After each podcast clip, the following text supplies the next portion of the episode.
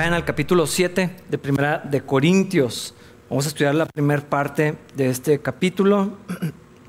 Hermanos, este, este capítulo 7, eh, bueno, es que ya no sé cuál, cuál ha sido más complicado de todos los temas que hemos estado viendo, pero el capítulo 7 trata con, asuntos que son también delicados, complicados de, hablar. Ah, veníamos hablando en el capítulo 6 o en la parte anterior de, que nuestro cuerpo le pertenece a Cristo, que a Dios le importa lo que sucede con, nuestro cuerpo. Hablamos acerca de la inmoralidad, es inexcusable para, para los cristianos, como si nos arrepentimos, pues Dios es pronto para perdonarnos y para, para restaurarnos. Ah, y como hablamos al, final de, de, este capítulo, hablamos de la sexualidad, de lo que Dios no quiere para sus hijos, está trayendo esta corrección, forzosamente tendríamos que ver qué es lo que Dios sí quiere en esta área, ¿no? Y, entonces, invariablemente vamos a entrar al área del matrimonio. Pero creo que algo que, es importante al hablar del, matrimonio es no verlo solamente eh, o no verlo primariamente como algo que sucede aquí en el plano terrenal desconectado de lo celestial, de lo, de lo divino, sino que podamos ver a través de la escritura la santidad del matrimonio, la importancia del matrimonio, lo que representa el matrimonio, que, es la unión, eh, es una imagen de Dios mismo, la, representa la, comunión que tiene Cristo con la iglesia, el compromiso que Cristo tiene con la iglesia y la manera en que la iglesia responde y está unida a Cristo. E, esto es lo principal. Al, al hablar del matrimonio, no solamente podemos irnos a lo práctico, que lo, podríamos hacer y probablemente tiene su lugar hablar de las cosas prácticas del matrimonio. Lo vamos a hacer y lo hemos hecho en diferentes también algunos eventos especiales para esto. Pero hablar del matrimonio es algo que tiene que importarnos a todos como iglesia, como comunidad. Es algo que, de lo que hablamos con nuestros hijos desde ahorita tan chiquitos. ¿Por qué? Porque tienen que entender lo que Dios piensa del matrimonio, lo que Dios diseñó para el matrimonio y cuál es el lugar, pero aún más, otra vez, porque comunica la unión que tenemos nosotros como cristianos, como iglesia, a Cristo y, esta unión eh, sagrada, eh, tan importante, tan especial que Dios diseñó. Ahora, va a haber algunas cosas que yo sé que es un tema sensible para nuestra congregación en particular, o sea, lo, sé, pero escúchenme hasta el final. Ah, creo que Creo que algo que debemos resaltar en cada reunión, en cada servicio, en cada oportunidad, es la gracia del Señor, es el carácter de Dios de recibirnos, de perdonarnos, de redimirnos, de, un Dios de oportunidades, un Dios que trae orden. Lo estábamos cantando en su momento, el Señor trae, trae, orden en donde no hay. Y, siempre tenemos la posibilidad de, caminar con Dios, de regresar a Cristo, de enderezar el, el, camino. Y en este tema, por supuesto, no, no vamos a encontrar la excepción.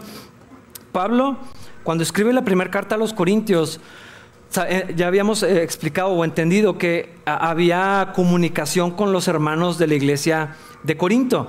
Eh, en, muchas de las cosas que escribe en esta primera carta son respuesta a preguntas que le habían hecho y a informes que le habían presentado a Pablo. Por eso empieza a abordar ciertos temas de una manera muy específica.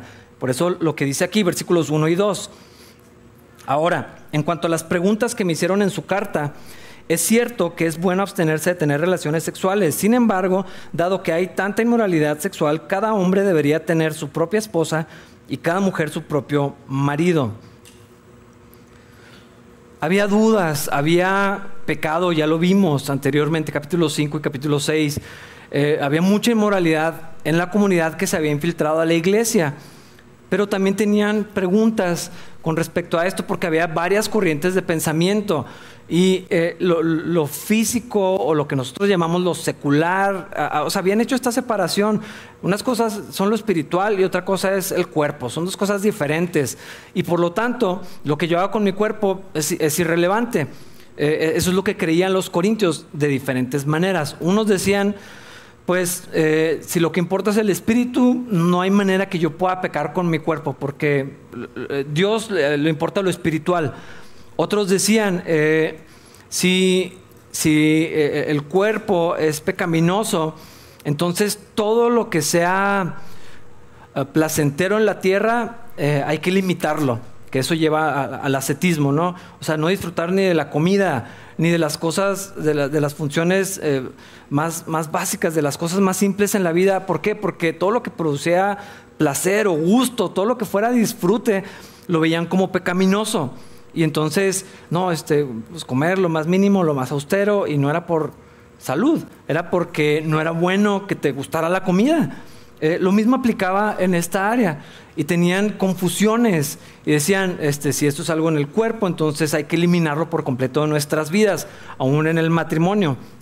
Y Pablo les escribe y les dice, ah, no, no necesariamente.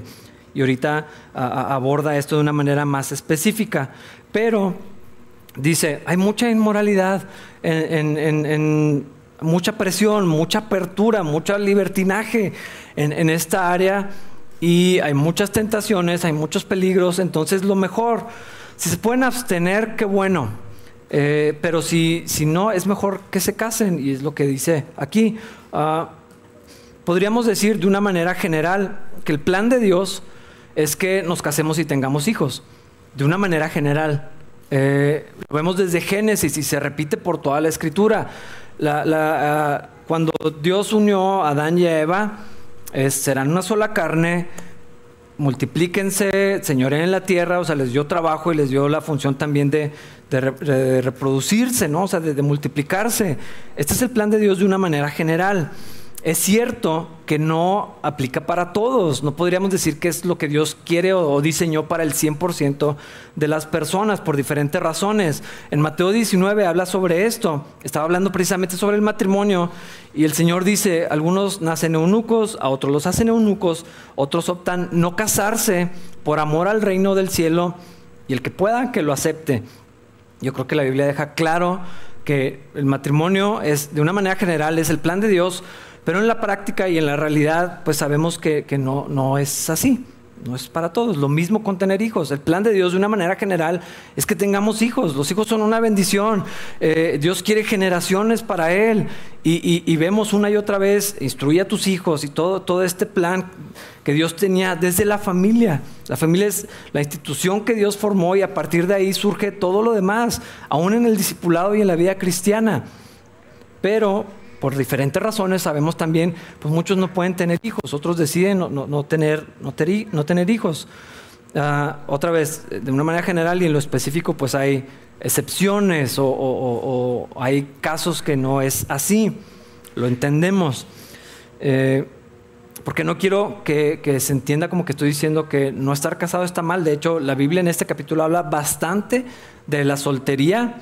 Eh, y, pero de una manera general, Pablo está diciendo es que tratar de vivir una vida célibe de una manera forzada eh, no es en muchos casos lo más conveniente, es mejor que se casen. Ah, y por tanto, todo hombre debe tener una esposa y toda mujer debe tener un marido, otra vez entendiéndolo de una manera general. Versículo 3 y 4. El esposo debe satisfacer las necesidades sexuales de su esposa y la esposa debe satisfacer las necesidades sexuales de su marido. La esposa le da la autoridad sobre su cuerpo a su marido y el esposo le da la autoridad sobre su cuerpo a su esposa. Una de las áreas de conflicto que más frecuentemente sale a la luz cuando matrimonios están en problemas es esta. Eh, y debemos entender que la relación sexual no es intimidad es un subproducto de la intimidad, ese es el resultado de la intimidad. Ah, intimidad es relación, es comunicación, es confianza, es unión, es compañerismo, es eh, comunicación, es, es, esa relación que se desarrolla todos los días, todo el día, desde la mañana hasta la noche.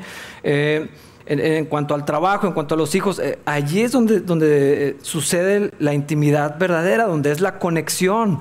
Por eso el peligro que lleva en muchos casos a, la infidelidad eh, surge precisamente donde lo que yo comparto, donde las áreas de mi vida más, más eh, privadas, más preciadas, mis temores, mis sueños, lo que me duele, lo que me gusta, lo que me interesa, no tener ese, e, eso con, mi pareja, sino afuera.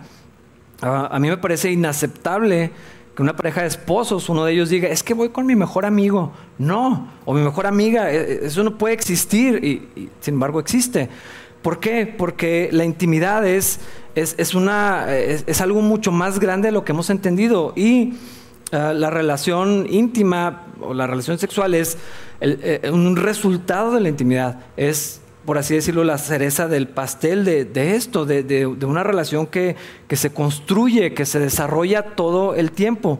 Por lo tanto, la distancia, los pleitos no resueltos, las fricciones, el egoísmo, la rutina, el cansancio, la falta de comunicación, ah, las inseguridades, el enojo, los celos, la desconfianza, eh, el control, algunos problemas biológicos o, emocionales o psicológicos también, eh, todos estos factores traen consecuencias en esta área eh, y, es una de las áreas que se ve afectada más inmediatamente como resultado de todo lo que no sucede o de lo que sucede fuera de, ese tiempo. ¿Por qué? Otra vez, porque la intimidad es algo que, sucede todos los días, es esa complicidad, es, es la conexión que tenemos entre esposos que se debe mantener, desarrollar y cultivar y cuidar todo el tiempo. Eh, la, cercanía. Eh, entonces, eh, esta área es muy fácilmente dañada, a veces involuntariamente, a veces como arma, a veces como una manera de, de, castigar, de traer consecuencias, de lo que sea, ¿no?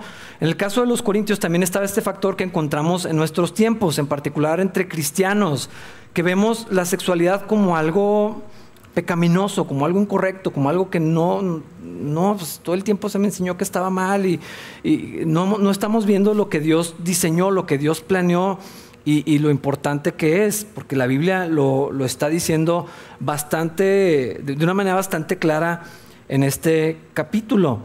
Pero lo que está hablando no es solamente eh, en el aspecto físico, eh, porque otra vez, si entendemos que esto es un resultado de algo que sucede todos los días y todo el tiempo y, fuera de, la recámara, ah, lo que está hablando aquí es de compromiso y de entrega y de paciencia y de, trabajar en, la relación. Es un asunto de entrega completa que culmina en esto y decirle yo que sí a mi esposa, es decidir estar con ella, es decir que no a, todas las demás. Es, es, un compromiso de fidelidad, de, de, que voy a estar aquí hasta, hasta que la muerte nos separe. Eso es lo que dijimos en nuestros votos.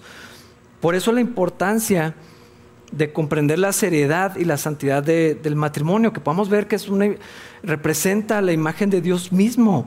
Es algo más grande que nosotros, es algo mucho más que tradición, no es una construcción social que es un argumento que se utiliza ahorita. Si es una construcción social, entonces la gente puede determinar cómo se debe ver un matrimonio.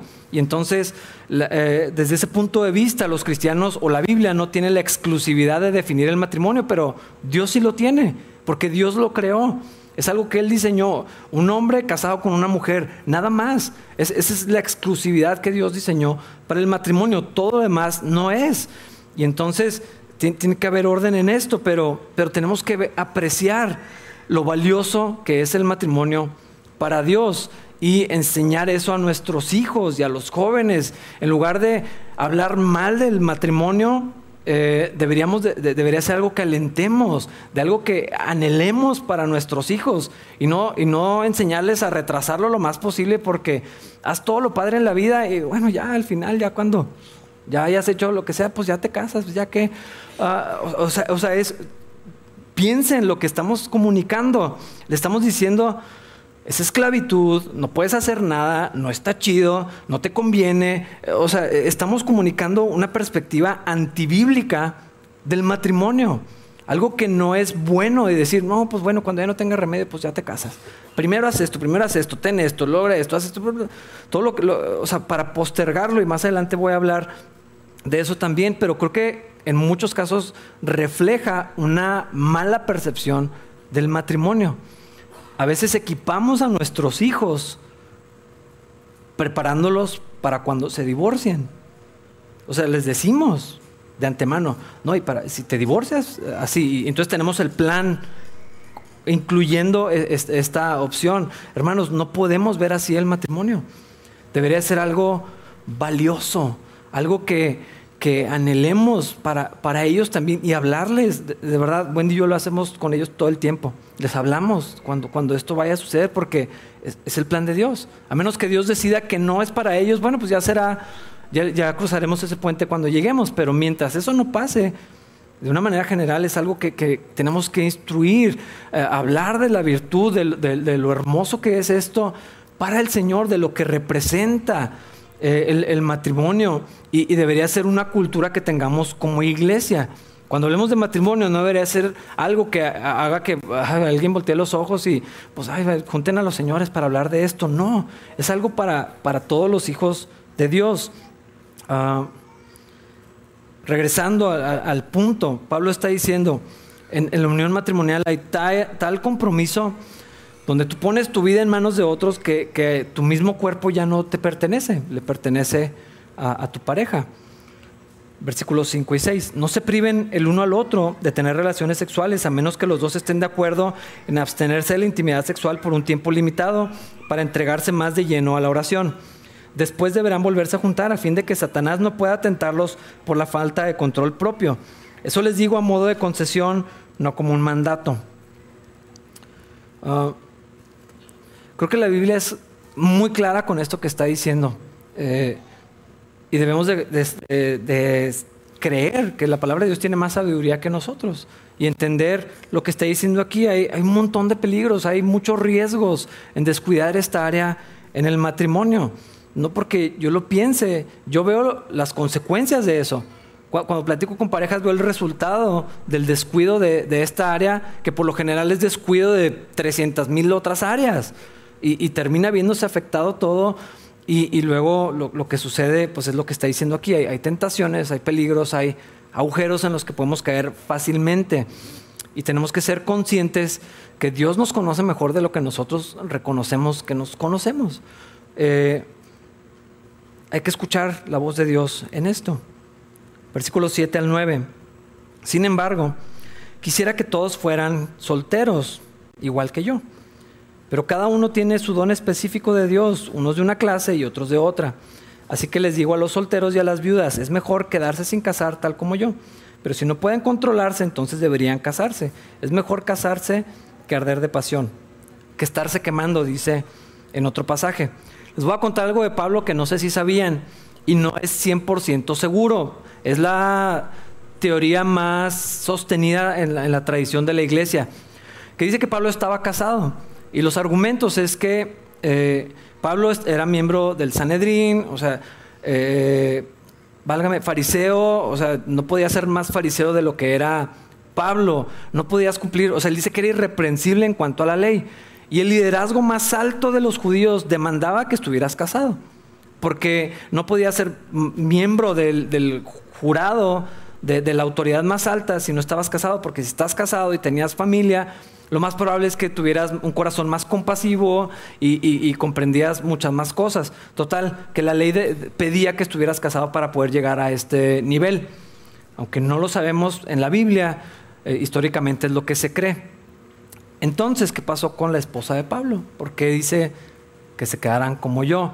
Lo que la tradición dice es que la esposa, cuando Pablo se convierte, la esposa lo dejó. No lo sé, no es chisme, es lo que se dice. Lo, quería mencionar porque me parece importante a la luz de lo que está diciendo Pablo aquí.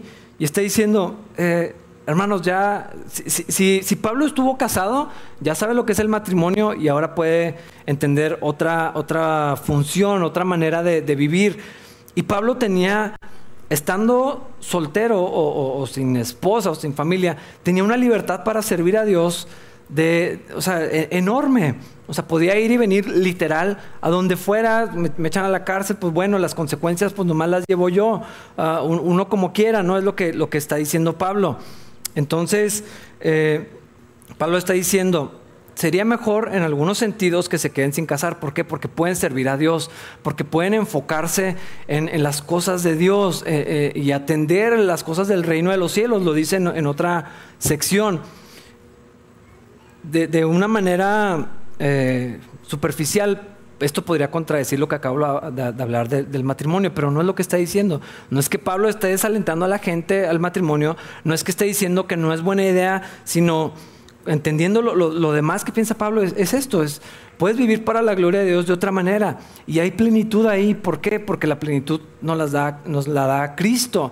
Nuestra identidad no está en el matrimonio ni en otra persona. El, propósito mayor en la vida no es casarse, es vivir para la gloria de Dios en el estado que Dios eh, nos permita. O, si, eh, eh, o, en cada etapa en la que estemos, pues cuando estamos solteros o si estamos casados y después ya no, eh, en cada etapa podemos encontrar plenitud y contentamiento y vivir para la gloria de Dios y disfrutar del Señor para siempre, porque la meta máxima en la vida no es casarnos, no lo es, aunque entendemos que es parte del plan de Dios para la mayoría de las personas, nuestra identidad tiene que estar puesta en Cristo. Y Pablo dice, pero yo sé que muchos no tienen esta capacidad.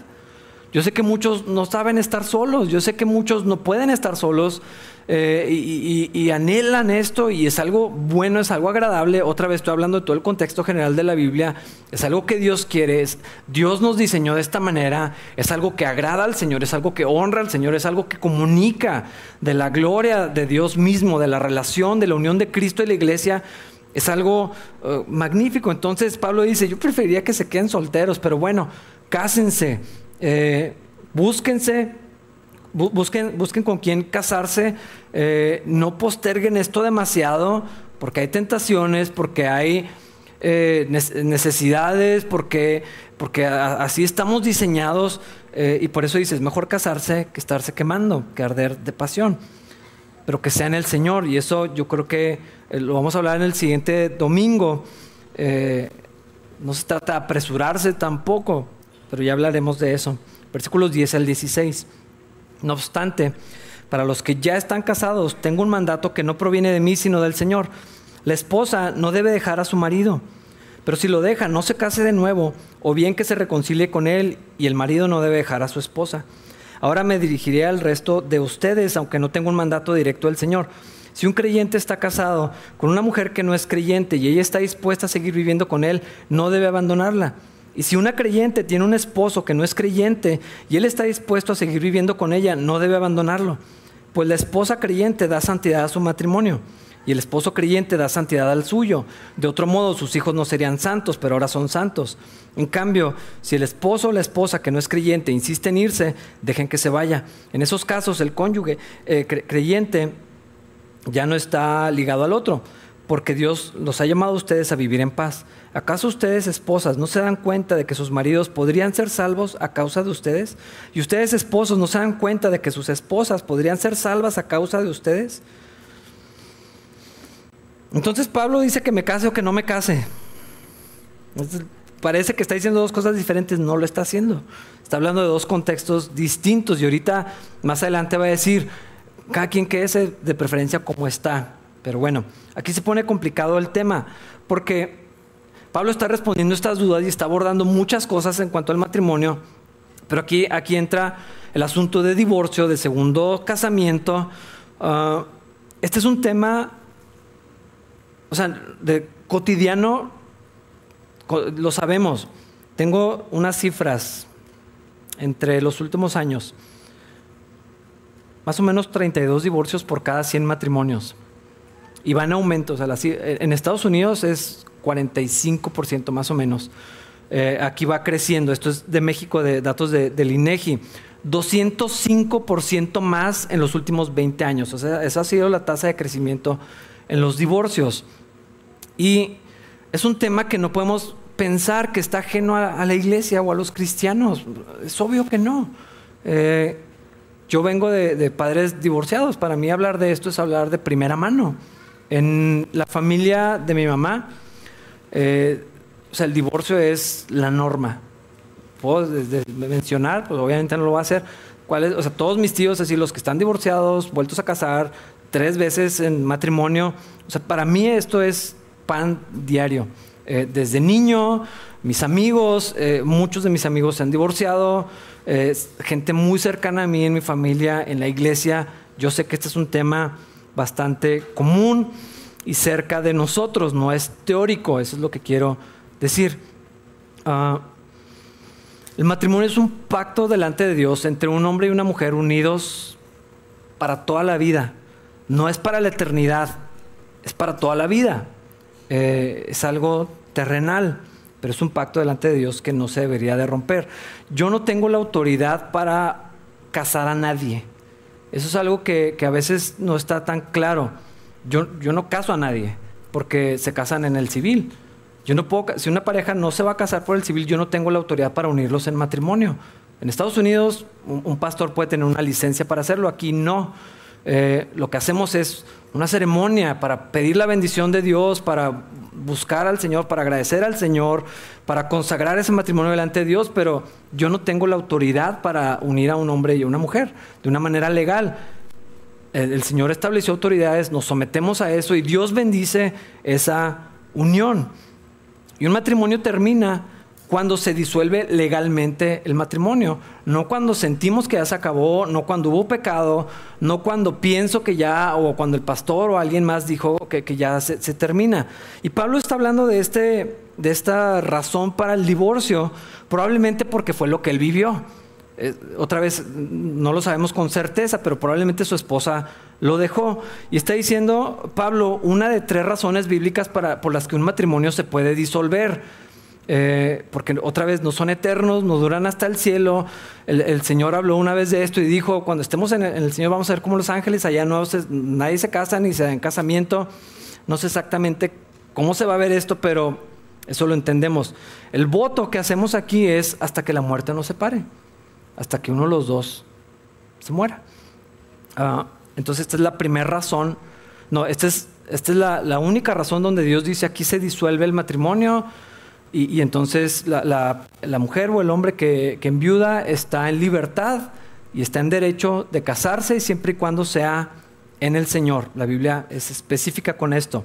Luego tenemos dos razones, dos bases, perdón, dos bases bíblicas para el divorcio, que son permisos o concesiones. No es que cuando sucedan ciertos eventos se tiene que ir al divorcio. Eh, que esto es otra vez lo que quiero insistir si el matrimonio es algo tan importante para Dios y debemos procurar protegerlo, aun cuando encontremos estas dos bases bíblicas o permisos bíblicos para el divorcio, deberíamos de procurar que no haya divorcio. O sea, deberíamos de luchar lo más posible por esto.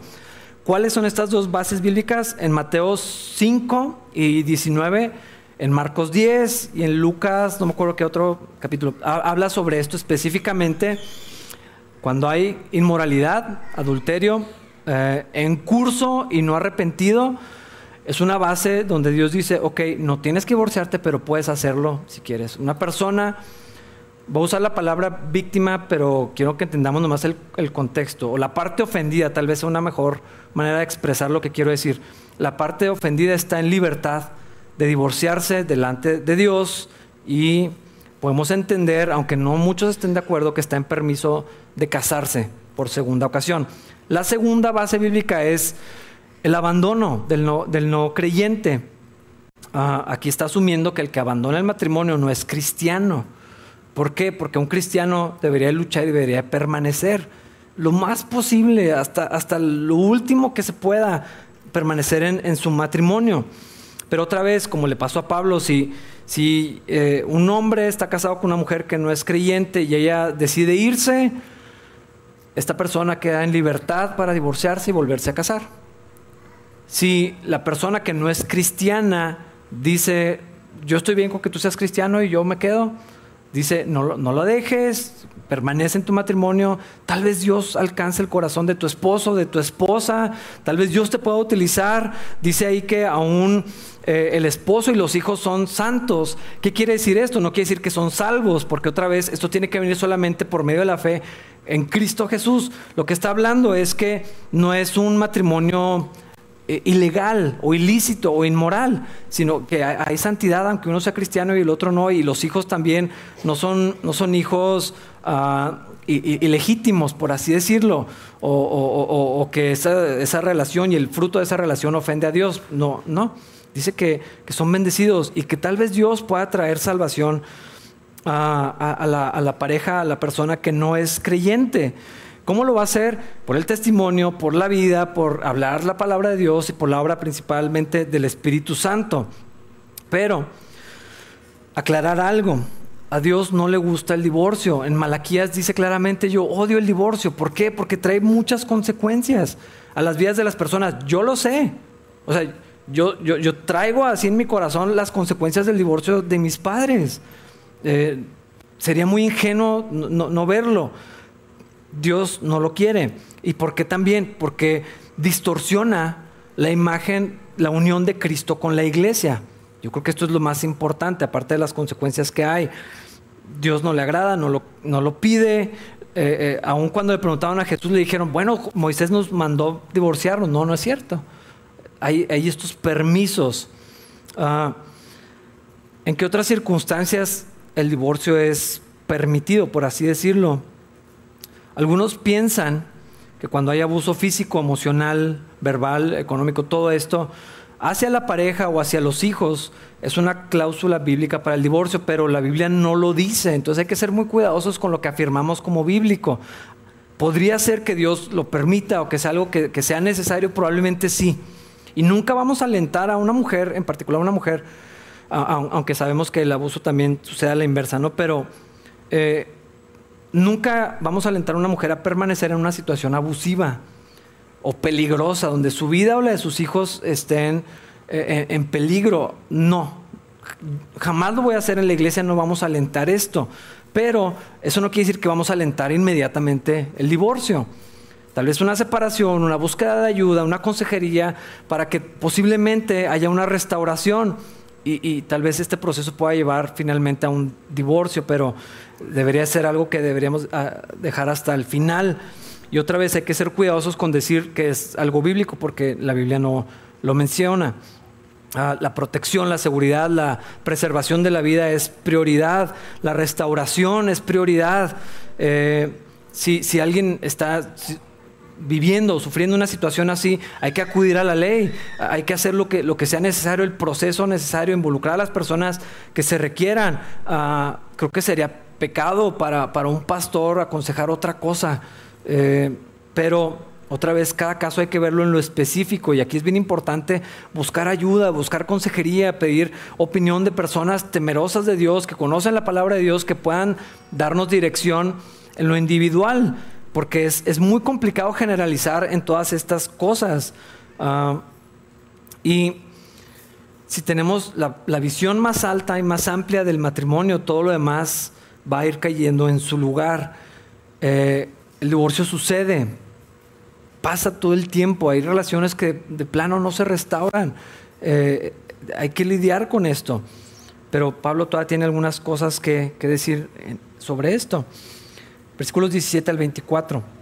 Cada uno debería seguir viviendo en la situación que el Señor lo haya puesto y permanecer tal como estaba cuando Dios lo llamó por primera vez. Esa es mi regla para todas las iglesias. Por ejemplo, un hombre que se circuncidó antes de llegar a ser creyente no debería tratar de revertir su condición. Y el hombre que no estaba circuncidado cuando llegó a ser creyente no debería circuncidarse ahora.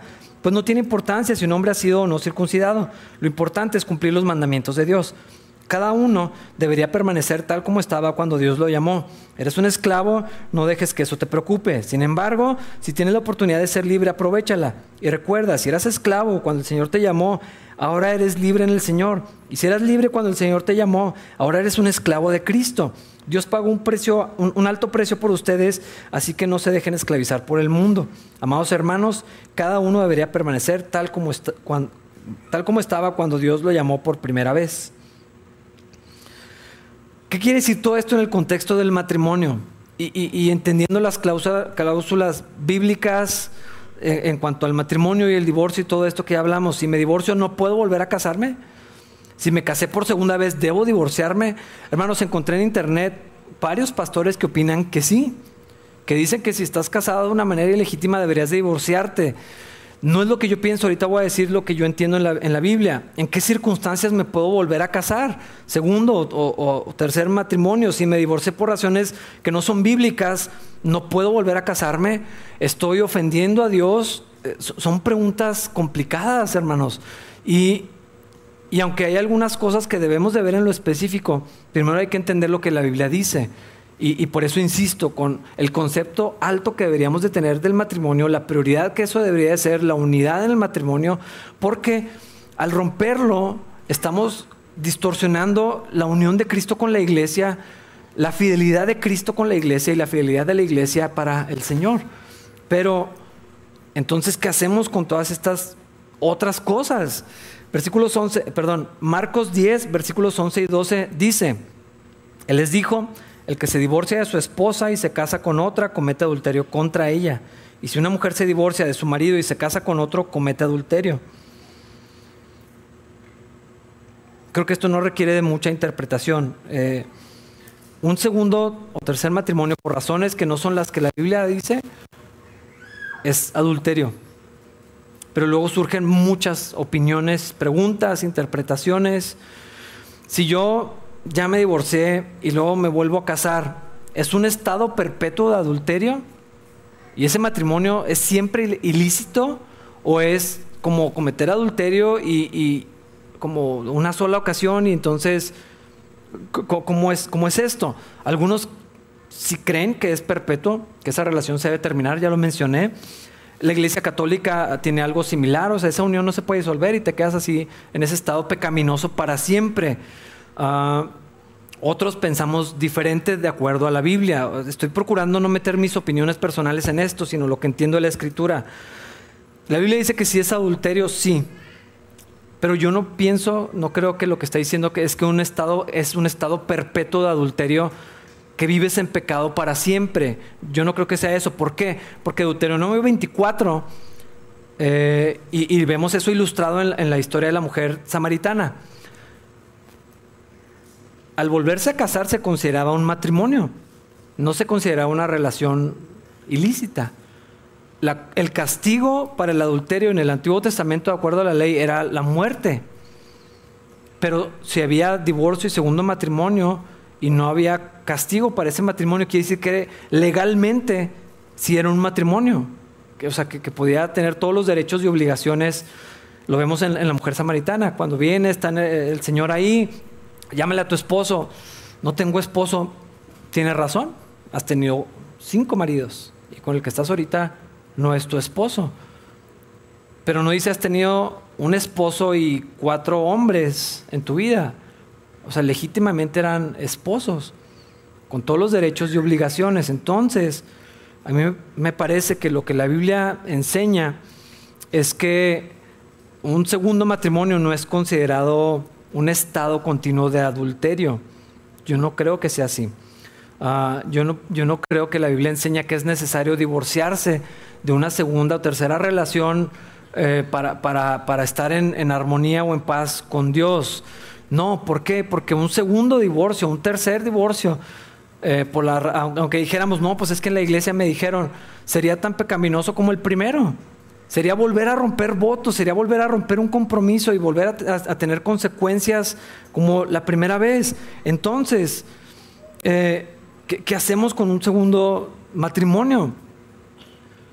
Mantener tus votos. Yo pienso que si ya estás ahí, como Pablo dice, ya estás ahí, ahí quédate. Pon orden en eso. Camina con Dios, mantén tus votos, mantente fiel, cuida, cuida esta relación como algo valioso, como, como en alta estima, porque para Dios tiene, tiene ese valor. Así fuera, lo que sea que haya pasado en el primer matrimonio o en otro, eh, si ya estás aquí, bueno, ahora vamos a hacer las cosas bien. Y creo que eso es consistente con el carácter de Dios. Porque no solamente en el área del matrimonio, en nuestra vida, hermanos, ¿cuántos no hemos venido a Cristo con un desastre en nuestra vida? En un montón de áreas, a veces habiendo conocido el Señor. ¿Y, qué hacemos cuando venimos a, Cristo? Cuando Dios habla en nuestra vida, dice, ok, pero ya no más. Como, como esa mujer, ¿verdad? Vete, pero ya no peques más, ya camina conmigo. Tiene, ahora tienes la libertad para andar en, en mi voluntad. Y yo creo que en esta situación, esto es lo que deberíamos de hacer. Ah, ahora, Hermanos, para todos los demás que no están lidiando con esta situación ahorita, es bien peligroso y bien doloroso estigmatizar o etiquetar aquellos que, que, se han divorciado, que han atravesado situaciones irregulares en esta área, hermanos, eso debería ser inaceptable entre cristianos. Nosotros deberíamos de ser los que más gracia mostremos y los que más amor y comprensión y, y, y como, o sea, no olvidar de dónde nos sacó el Señor y no ver el segundo matrimonio o el divorcio o la inmoralidad como el peor pecado y los míos, o sea, yo necesito menos sangre de Cristo que no. O sea, recordar de dónde vengo, lo que Dios ha hecho conmigo, porque no hay condenación si estamos en Cristo.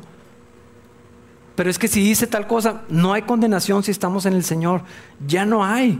Somos libres de la condenación. La culpa ya la llevó Cristo, la vergüenza ya la llevó Cristo, mis pecados ya fueron lavados en la cruz del Calvario y todas las cosas que yo hice en contra de Dios, mis pecados pasados, presentes y futuros, ya fueron juzgados en Cristo Jesús. La ira de Dios ya fue vaciada sobre Cristo para que yo no tenga que lidiar con eso. Ese es el cristianismo, ese es el evangelio. Y nosotros los cristianos deberíamos ser los portavoces en palabra y en acciones y en actitudes en cuanto a, a la gracia del Señor, porque es la misma misericordia que Dios ha tenido para con nosotros. Si hay arrepentimiento, que debería de haber, hermanos, los que han tropezado, los que han fallado en esto, lo primero que deberían de hacer no es pensar que se salieron con la suya, sino reconocer la misericordia de Dios, la gracia de Dios, arrepentirse y luego caminar con Dios, poner orden en sus vidas y caminar con el Señor, porque Dios responde con gracia al arrepentimiento. Si alguien está atravesando por esto, protejan a sus hijos. E-, esa tiene que ser una prioridad. Protejan a sus hijos, eh, sobre todo. Ah, es fácil distraerse en ustedes mismos y, ser negligentes con sus hijos. Protejan a sus chiquitos, a sus jóvenes. Ah, aprendan de sus errores. Yo les aseguro que no importa en qué lado estaban del matrimonio, o sea, no creo que no tengan nada que aprender. Reconozcan sus fallas este, antes de seguir adelante. Y no estoy diciendo que fue 50-50, para nada. Pero estoy seguro que Dios puede hacer cosas. Segundos matrimonios o terceros matrimonios. Honestamente a mí no me importa si empezaron mal o, cómo llegaron a esa relación. ¿Qué vamos a hacer de aquí en adelante? ¿Qué va a pasar? O sea, de aquí para allá, ya no para atrás. Ya no tiene mucho caso más que para aprender lo, que salió mal, lo que hicimos mal, lo que Dios quiere que corrijamos. Pero aquí en adelante, ¿qué vamos a hacer? caminar en la gracia del Señor. Y ese sería mi, mi, aliento, mantengan sus promesas. Eh, si hay parejas que están juntas, que no se han casado, pongan orden en eso, vayan y arreglen eso en el civil. Eh, yo creo que la gracia de Dios puede estar, que Dios todavía puede bendecir ese matrimonio, que los hijos todavía pueden eh, ser benditos por Dios. eso es lo que yo, yo creo. Ah, proceder en, la gracia del Señor. Esta es un área complicada, es un área que genera mucho dolor, mucho daño a todas las partes, yo lo sé, pero o sea, lo vi en mis padres, lo vi en mis hermanos, lo vi en mí, en mis primos, es, algo que, que, sucede, pero hermanos, yo les puedo asegurar que la misericordia de Dios, independientemente de lo que haya pasado en esto, se manifiesta, que la identidad se restaura porque tenemos otra identidad en Cristo que no somos lo que hicimos, que no somos lo que nos pasó, que no somos lo que nuestros padres hicieron, somos lo que Cristo hizo por nosotros y lo que la palabra de Dios dice que somos ahora. Entonces, aunque sí hay como heridas o cicatrices que se quedan, eh, consecuencias por supuesto, yo les puedo asegurar que el Señor restaura todas las cosas, porque si estamos en Cristo, no solamente no hay condenación, sino que Dios hace nuevas todas las cosas. Y nos da vida nueva y nos da otra identidad, otro corazón y, toda la esperanza para caminar hacia adelante. Y, esto, fallar o, ofender a Dios en estas áreas no es el pecado imperdonable, no es el peor de los pecados, no lo es. Es pecado como todas las otras cosas que la Biblia menciona. Y no lo digo para minimizarlo, sino para que no tome una prominencia que no le corresponde. Eso fue lavado en la cruz del Señor Jesucristo. Y ahora tenemos esperanza, tenemos vida, podemos todavía caminar hacia lo que Dios quiere, todavía podemos volver a, valorar y apreciar la importancia del matrimonio y entonces andar en eso de acuerdo a la gracia del Señor que nos ha extendido a todos nosotros. Y hermanos, yo lo sé porque lo veo en mi vida, Dios restaura todas esas cosas. Dios trae sanidad, Dios trae bendición. Eh, no, quedamos desechados por las consecuencias de los pecados que hicimos. Eh, eso sería antievangelio. Pero Dios eh, transforma todas las cosas y aún lo que hicimos y aún lo que pasó puede utilizarlo para nuestro bien y para su gloria. Vamos a ponernos de pie para orar, para terminar esta, esta mañana. Eh, Señor, te agradecemos por tu palabra, Señor, te damos gracias porque encontramos en ti la misericordia, la gracia que necesitamos todos los días, Señor. Tú conoces las situaciones, tú conoces nuestros corazones, Dios, tú sabes lo complejo que es este tema, Dios, pero queremos agradarte, Señor, y queremos andar en tu voluntad, Señor, y, queremos recibir y, creer y descansar en la gracia que tú nos extiendes por medio de Cristo Jesús, Señor.